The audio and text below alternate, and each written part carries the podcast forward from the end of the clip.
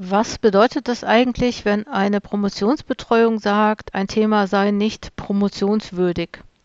Dieses Anliegen einer Promovierenden aus einem meiner Programme möchte ich heute besprechen und der Frage nachgehen, was promotionswürdig eigentlich bedeuten könnte.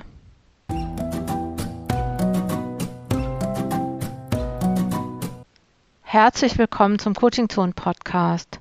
Ich bin Dr. Jutta Wergen und ich unterstütze Promovierende in ihrer Promotionsphase, Postdocs auch nach der Promotionsphase und Promotionsbetreuende während der Promotionsphase, davor oder danach, in allen Fragen zum Thema Promotion, wissenschaftliche Qualifikation und Karriereplanung. Zunächst wieder die Neuigkeiten aus der Coaching-Zonen-Welt. Das mache ich ja immer am Anfang des Podcasts. Und ähm, ich habe gefühlt jeden Abend in den letzten beiden Wochen in einem Workshop, in einem Meeting oder in einer anderen Veranstaltung, beispielsweise von Projekt Promotion verbracht. Man könnte meinen, dass das anstrengend wäre. Ja, wahrscheinlich verpasse ich auch ähm, viele, viele Vorabendserien, Abendserien, ähm, das perfekte Dinner beispielsweise. Aber es ist ja auch gar nicht so interessant. Und ich freue mich eigentlich immer über die Veranstaltung. Ich finde die ziemlich klasse und manchmal auch wirklich lustig. Und ich freue mich auch besonders, wenn ich sehe, was eigentlich in dieser kurzen Zeit in einem Workshop von 60, 90 oder auch mal 120 Minuten passieren kann. Der schönste Satz, den ich in dieser Woche gehört habe, war, ähm, ah ja, ich weiß jetzt, wie ich weitermache und durch die Übung hat sich bei mir ein Weg aufgezeigt. Ich habe jetzt einen Plan, ich kann da jetzt äh, weitermachen. Und das finde ich natürlich total schön, wenn Übungen auch so funktionieren, dass sie dann den Weg aufzeigen, wie man dann die nächsten Schritte machen kann. Und das ist ja auch der Sinn der Sache. Und ähm, ich freue mich natürlich auch immer, wenn ich Fotos von Menschen mit Doktorhüten sehe. Die, ähm, die werden ja dann immer nach der Disputation aufgenommen.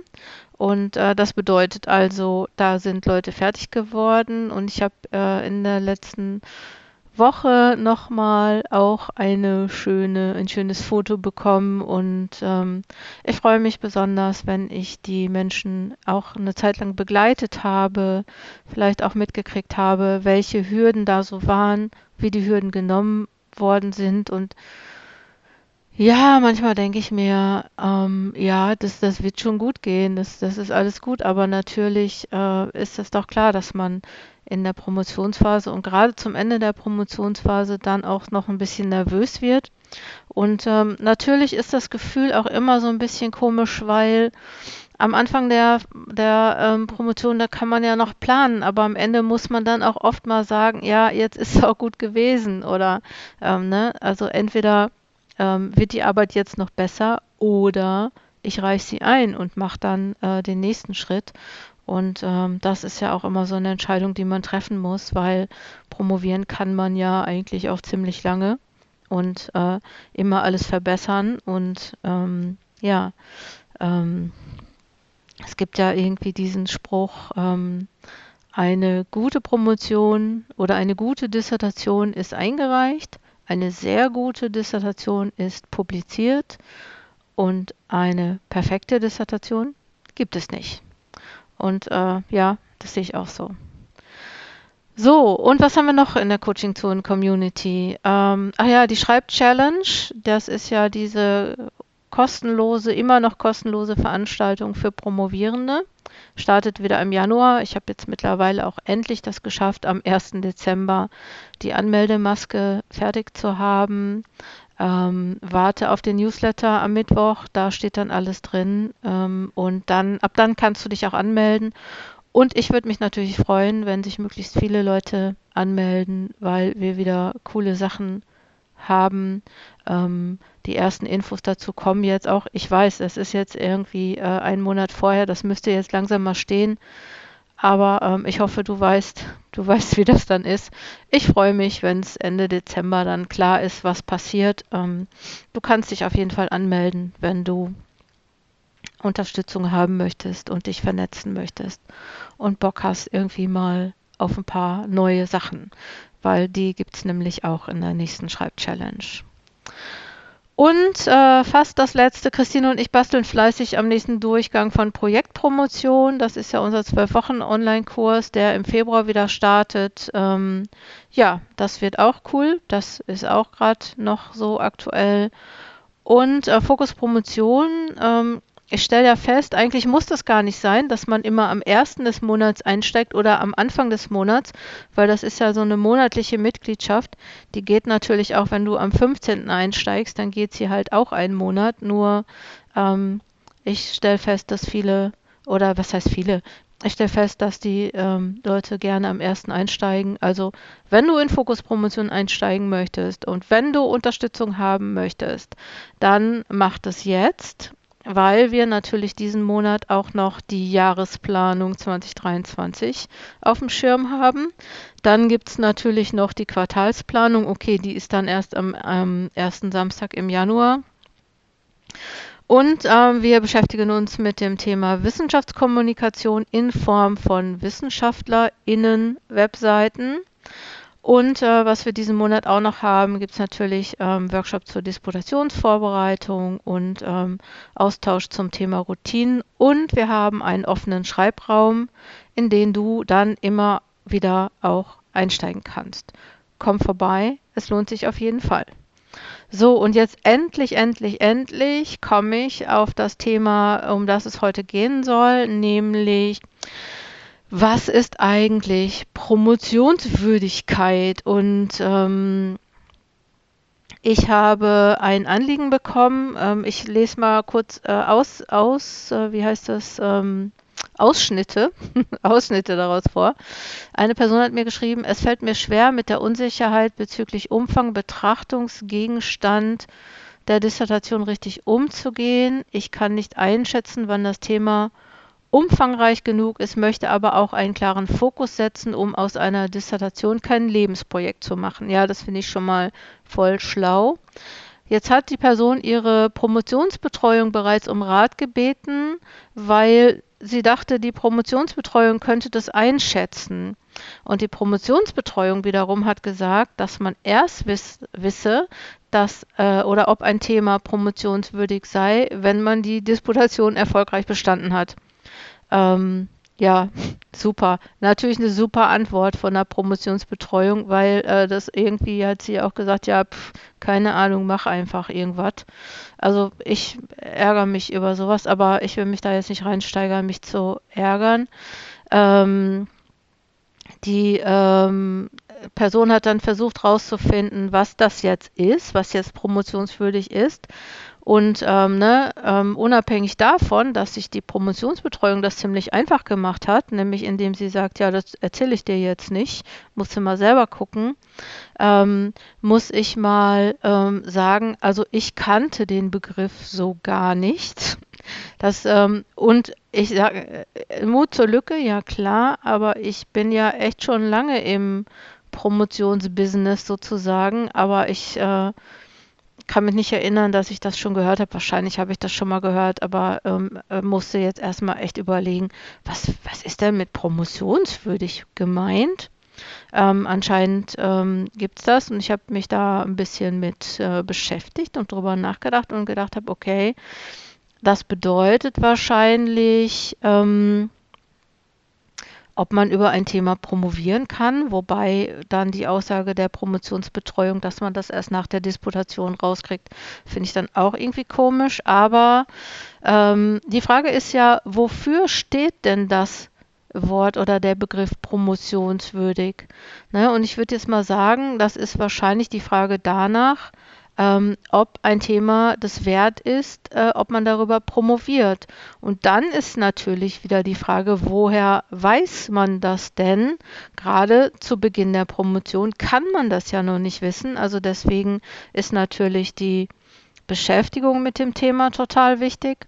Und ähm, ich könnte mir vorstellen, also das ist jetzt das, was ich mir gedacht habe, dass man äh, herausfinden und beurteilen muss, wie die Forschungslage in dem Feld ist und dass man eine Forschungslücke erarbeitet und dass man auch eine Forschungsfrage erarbeitet.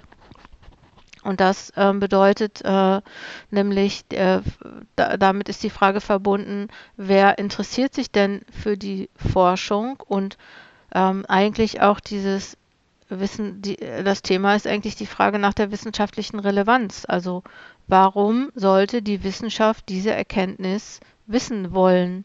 Ne? Also so, ähm, ähm, also was ich mir dann gedacht habe, war, dass die Promotionsbetreuung möglicherweise gemeint hat, dass, äh, also dass sie, als sie sagte, dass das, Promot dass das Thema nicht promotionswürdig sei, dass möglicherweise damit gemeint worden ist, dass der Zugang zum Thema vielleicht etwas zu praktisch ähm, ist und, äh, ne, und dass es nicht, also dass das Thema nicht auf Basis aktueller Forschungsergebnisse oder überhaupt ähm, Forschungsergebnisse ähm, gewählt wurde, sondern dass so ein ähm, Problem oder eine Herausforderung, ein Anliegen, äh, etwas aus der Praxis genommen wurde, wo gesagt wurde, da möchte ich jetzt drüber forschen.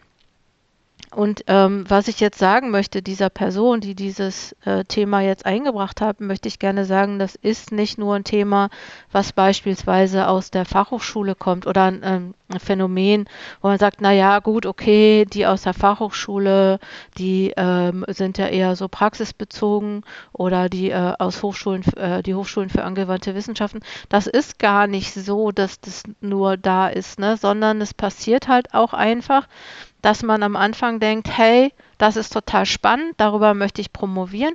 Ich habe eine Idee, aber ich weiß jetzt nicht genau, wie ich mich dieser Idee annähere. Und ähm, ich würde sagen, der nächste logische Schritt wäre jetzt herauszufinden, was es bereits zu diesem Thema gibt. Jetzt gibt es Leute, die sagen, ja, da gibt es ja noch nichts zu, weil sonst würde ich das ja nicht machen. Ne? Also man müsste gucken, äh, wo, in welche Disziplin, in welche Teildisziplin ordne ich dieses Thema ein oder dieses Problem, was ich gefunden habe, dieses Phänomen, was ich gefunden habe und ähm, ja, in welcher Disziplin ist, woher kennt, äh, welcher Disziplin ist das und woher kennt die Disziplin dieses Thema und welche Ergebnisse gibt es äh, bereits äh, zu diesem Thema.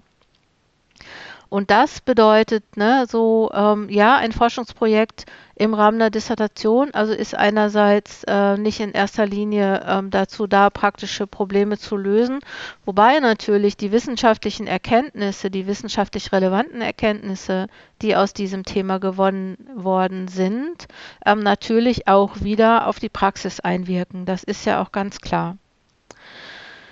Die Frage ist jetzt, wie gehe ich denn jetzt vor?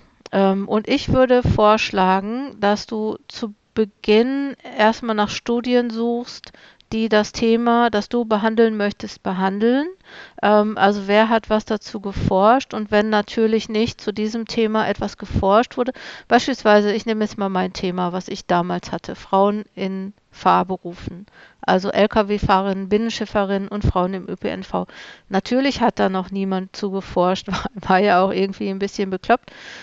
Ähm, aber wozu Leute geforscht haben, ne, in meinem Bereich, ne, da ich, äh, das war zu, zum Thema Frauen in Männerberufen, das war zum Thema äh, Berufswechsel, ne, also wann wechseln Leute, wie wählen Leute Berufe aus und wann wechseln Leute Berufe.